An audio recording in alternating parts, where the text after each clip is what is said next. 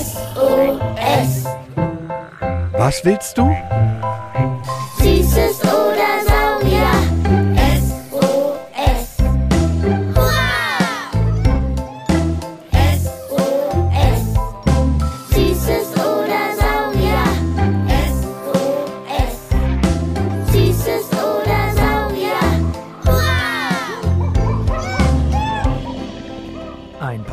Podcast über alles, was krabbelt, Stampft blubbert. und fliegt. Wir haben Süßes. Und wir haben Saurier. Heute mit 40.000 Zähnen, giftigen Pfeilzungen und Tieren, die über Rasierklingen rutschen können.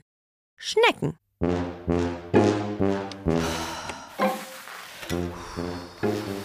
Sparky, kannst du dich bitte ein klein wenig beeilen? Ich schmelze hier in meinen dicken Winterklamotten gleich wie eine Schneefrau im Frühling.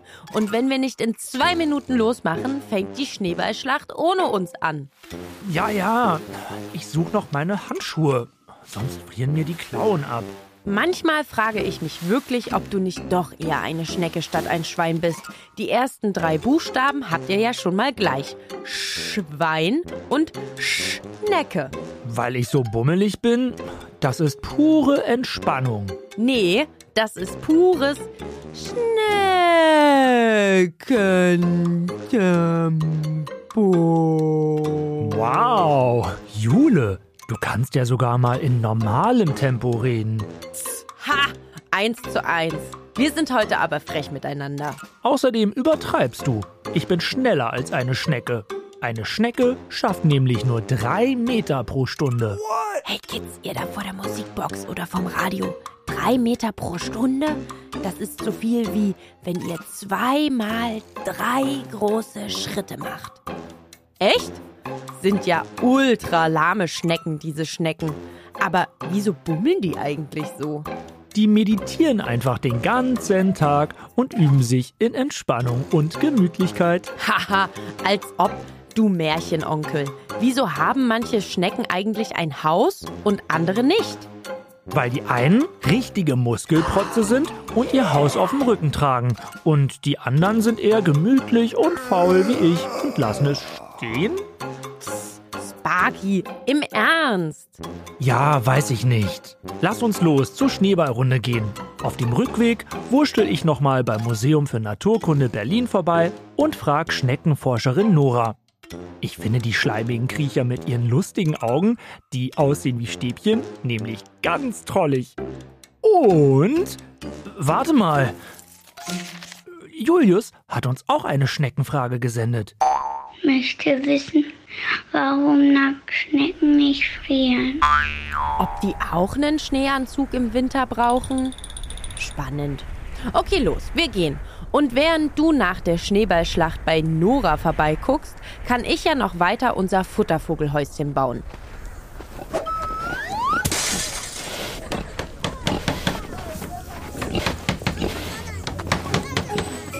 Au! Ah, Mistkäfer, verdammter. Jetzt hab ich mir statt auf den Nagel auf meinen Finger gehauen. Wäre ich mal lieber langsamer wie eine Schnecke, dann täte es nicht so weh. Bei Schmerzen hilft Ablenkung. Ich sage dir, Schnecken sind ziemlich faszinierend. Bei dem, was mir Nora erzählt hat, haben ganz schön meine Schweinsohren geschlackert. Erzähl! Erstmal, der Name Schnecke bedeutet so viel wie Bauchfüßer. Also ein Tier, das seine Füße am Bauch hat und sich auf dem Bauch fortbewegt. Und tatsächlich hat die Schnecke genau einen Fuß, nämlich die Unterseite ihres Bauches, auf dem sie umherrutscht. Stell dir mal vor, deine Füße wären direkt an deinem Bauch, ganz ohne Beine. Und Schnecken gehören zu den Weichtieren. Das heißt, sie haben im Körper kein Skelett aus Knochen. Andere Weichtiere sind zum Beispiel auch Tintenfische und Muscheln. Stimmt, das haben wir doch schon in unserer Folge Meerestrio, Muscheln, Seepferdchen und Krebse gelernt. Du super Schlörnchen. Und es gibt Schnecken, die leben an Land, andere im Wasser. Und dann unterscheiden sich noch Nacktschnecken und Gehäuseschnecken. Kennt ihr, liebe Kids und liebe Jule, Schnecken mit Haus? Na klar, Die Weinbergschnecke. Eine Delikatesse, die manche sehr gern essen. Und dann noch die, die auf dem Fußweg oder Garten manchmal ist. Mit so einem gelben Haus, bei dem sich ein brauner Strich entlang der Schneckenhausform zieht. Eine Hainbänderschnecke ist das. Und wisst ihr was? Die wird sogar älter als ein Meerschwein. Acht Jahre. Hätte ich irgendwie nicht gedacht.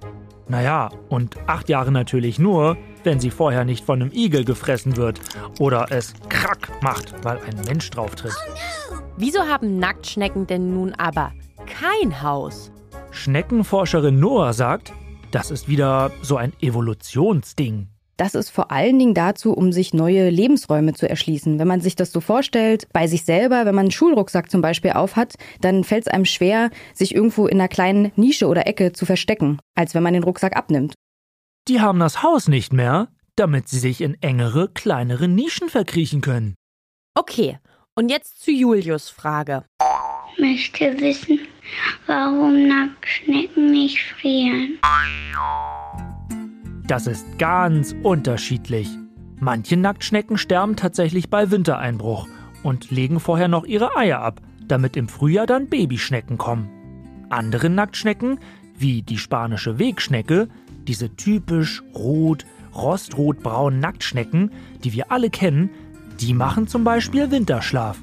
Das heißt, die buddeln sich tief ein, fahren ihren Körper und ihre Körpertemperatur komplett runter und passen sich der Temperatur an. Das heißt also, Schnecken sind wechselwarme Tiere, wenn die ihre Körpertemperatur anpassen können und die Wärme brauchen, um quasi aufzutauen und zu funktionieren. Richtig. Und Schnecken mit Haus verkriechen sich, wenn es Richtung Winter geht, unter Laubhaufen oder in ein Loch in der Erde. Damit sie nicht erfrieren und austrocknen, haben sie zwei Tricks. Trick 1 gegen das Erfrieren. Sie haben ganz viel Salz in ihrem Blut.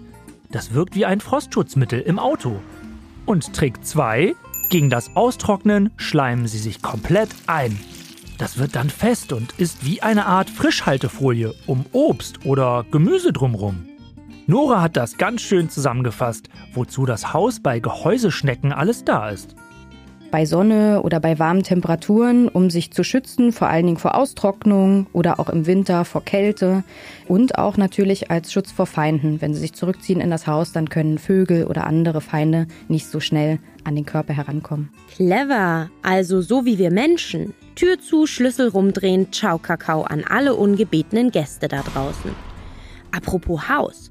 Wie die Schnecke nun eigentlich zu ihrem Haus kommt, das wollten Leopold, fünf Jahre alt aus Weißenheim am Sand, und Paul, sechs Jahre alt aus Hamburg wissen.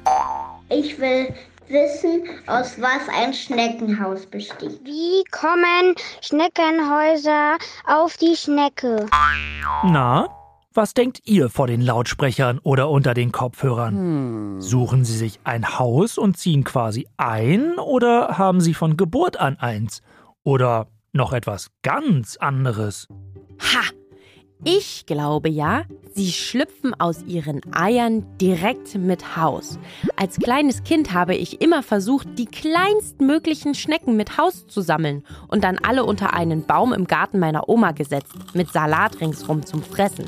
100 Punkte! Schneckenhäuser sind in der Entwicklung über ganz lange Zeit entstanden, um die Organe einer Schnecke zu schützen. Die sind im Eingeweidesack, so nennt sich das. Und wenn die Schnecke schlüpft, dreht der Sack sich längs um sich selbst. Darum windet sich die Schale eines Schneckenhauses dann spiralförmig drumrum. Das Haus besteht aus Kalk. Die meisten Schneckenhäuser sind rechtsrum gedreht, also mit dem Uhrzeigersinn. Was? Die haben sogar eine bestimmte Richtung? Rechtsrum? Verrückte Bauchfüßer. Und was ist dann in so einem Haus alles drin? Als Kind dachte ich immer, das ist leer, wenn die Schnecke draußen ist. Schneckenfachfrau Nora sagt, Da befindet sich der eigentliche Körper drin. Also wenn man sich das jetzt mal so bei uns Menschen vorstellt, dann würde von uns jetzt nur der Kopf und die Füße rausgucken. Das ist das, was man sieht von der Schnecke. Und der ganze Rest, also der ganze Bauch und die Organe, die da drin liegen, die sind alle im Haus versteckt. Schnecken gibt es im Übrigen in allen Größen. Die kleinste ist nicht mal einen Millimeter groß. Also kleiner als der Kopf einer Stecknadel. Und die größte ist die große Rüsselschnecke. Die ist fast einen Meter groß. Also so groß wie ein dreijähriges Kind. Marlene, sieben Jahre alt aus Berlin, hat diese Frage. Woran erkennt man eigentlich an einer Schnecke, ob sie männlich oder weiblich ist? Die Schneckenarten an Land haben beide Geschlechtsteile, sowohl weibliche als auch männliche. Es gibt aber auch Arten, da funktionieren in den jungen Jahren die männlichen Geschlechtsteile, also der Penis, und wenn sie älter sind, die weiblichen, die Vagina. Und viele Landschnecken haben einen Liebespfeil, der zusätzlich hilft, dass möglichst viele Eier gelegt werden. Piu, piu, piu, piu. Bei den Schnecken schießt Amor, der Gott der Liebe, also auch seine Pfeile. Piu, piu. Wieso hinterlassen Schnecken aber eigentlich immer so eine Schleimspur? Das ist ihre Superkraft. Damit können sie sogar über Stachel, spitze Steine und sogar Rasierklingen gleiten, sagt Nora. Ja, der Schleim, der hat vor allen Dingen eine Schutzfunktion für den Körper, damit man sich an harten Kanten zum Beispiel nicht stößt. Deswegen können Schnecken auch über eine Rasierklinge zum Beispiel drüber gleiten. Und es ist auch eine Art Straßenbelag, den sie selber für sich herstellen, um schneller auf dem Boden voranzukommen. Ohne den Schleim würden Schnecken immer einen wunden Fuß haben, wie wenn ihr plötzlich einen Marathon barfuß laufen müsstet. Und ohne Schleim würden sie vermutlich gar nicht vorankommen. Um vorwärts zu gleiten, machen sie von hinten nach vorn so eine Körperwelle.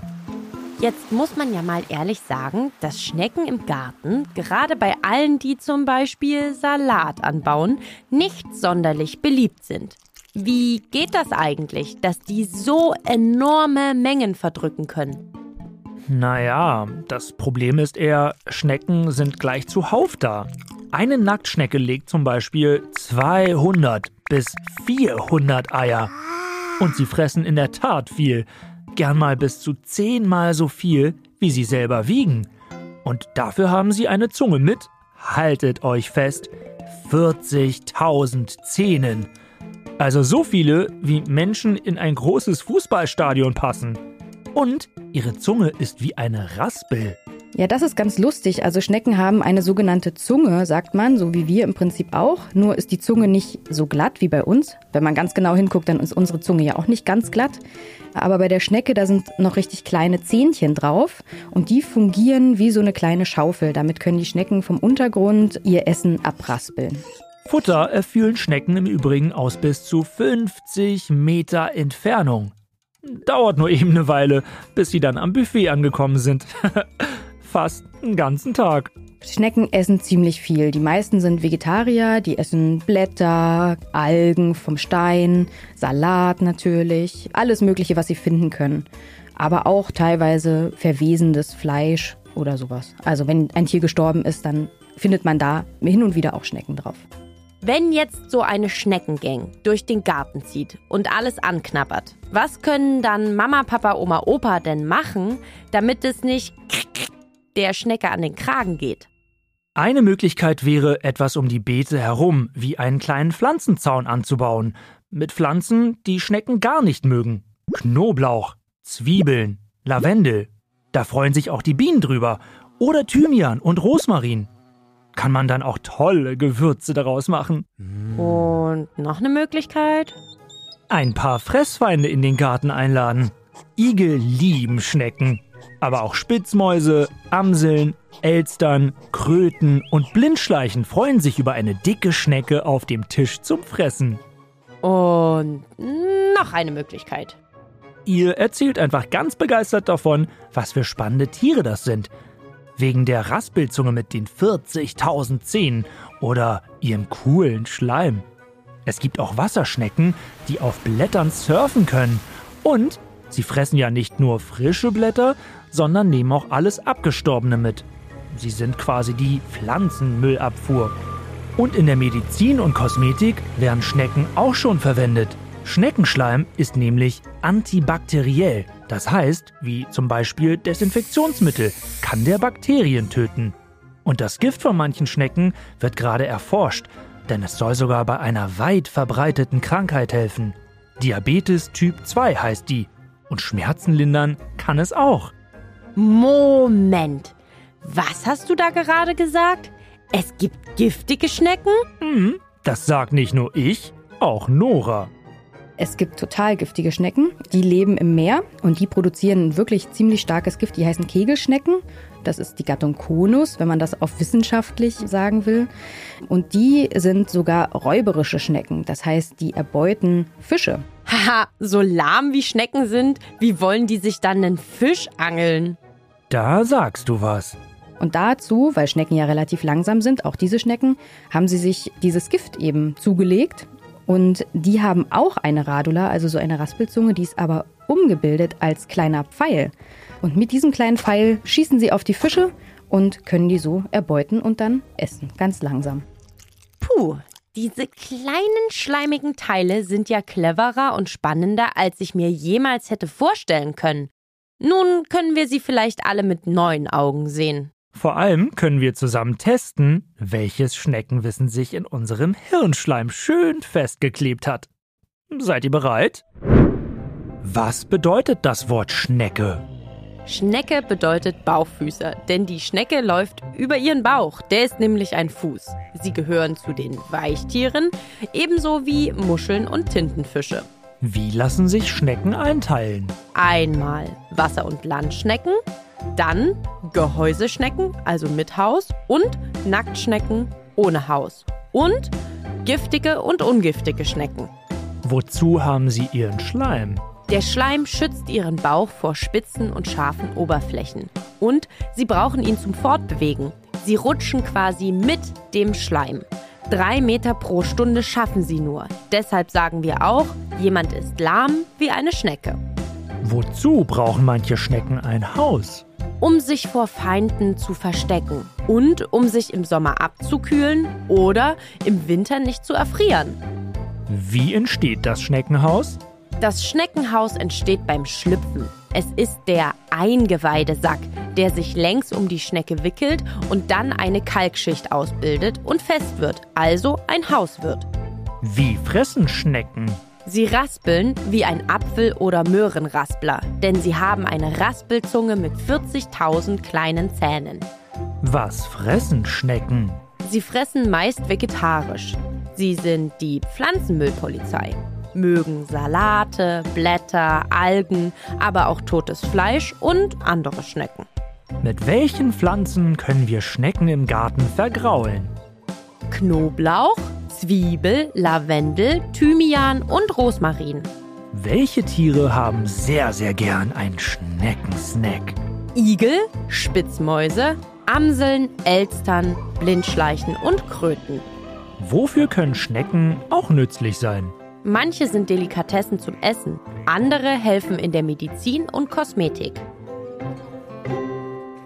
Super gemacht. Jetzt können sich im Schneckentempo alle Infos abspeichern. Ach, Sparky. Wenn ihr auch so eine tolle Frage an Sparky von der Berliner Sparkasse und mich habt zu einem ganz bestimmten Tier oder allem anderen, was krabbelt, stampft, blubbert und fliegt, dann schickt uns eine Sprachnachricht an 0176 921 36208. Und wenn ihr mal kurz eure Ruhe braucht, macht euren Lieblingserwachsenen den Podcast Beats and Bones an. Da erklären die Forscherinnen und Forscher vom Naturkundemuseum tolle Sachen für Erwachsene. Aufs nächste Mal freue ich mich schon wie eine Schnecke über ein Salatblatt. Oh ja, wir ziehen wieder 10 Fragen aus dem Vielfragenglas. Schaltet auch beim nächsten Mal wieder ein, wenn es heißt, wir haben Süßes. Und wir haben Saurier. Sparky, ich habe noch einen Schneckenwitz. Hau raus, aber bitte Schneckentempo, damit ihn jeder versteht. Okay, sagt eine Schnecke zu einer anderen Schnecke, du Schleimer. Steht ein Hase neben einer Schnecke, sagt die Schnecke, wer als erster zu Hause ist. Was willst du?